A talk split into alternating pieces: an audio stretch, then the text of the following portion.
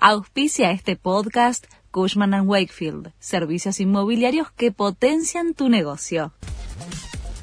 La Nación presenta los títulos del martes 26 de septiembre de 2023. Los candidatos a jefe de gobierno porteño se preparan para el debate.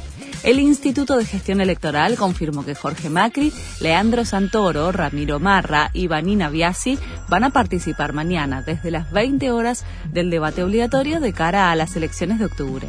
Deberán exponer sobre cuatro ejes temáticos. El orden y la ubicación en los atriles fue sorteado la semana pasada.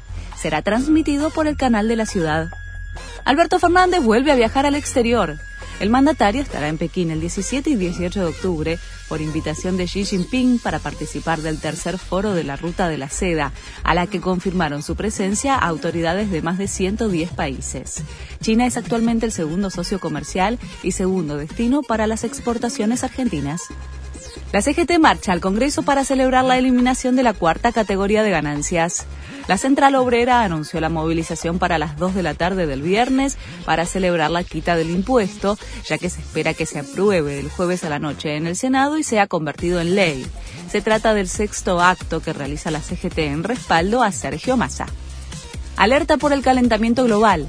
El hielo marino que cubre el océano alrededor de la Antártida alcanzó niveles mínimos récord durante el invierno, según el Centro Nacional de Datos de Hielo y Nieve de Estados Unidos.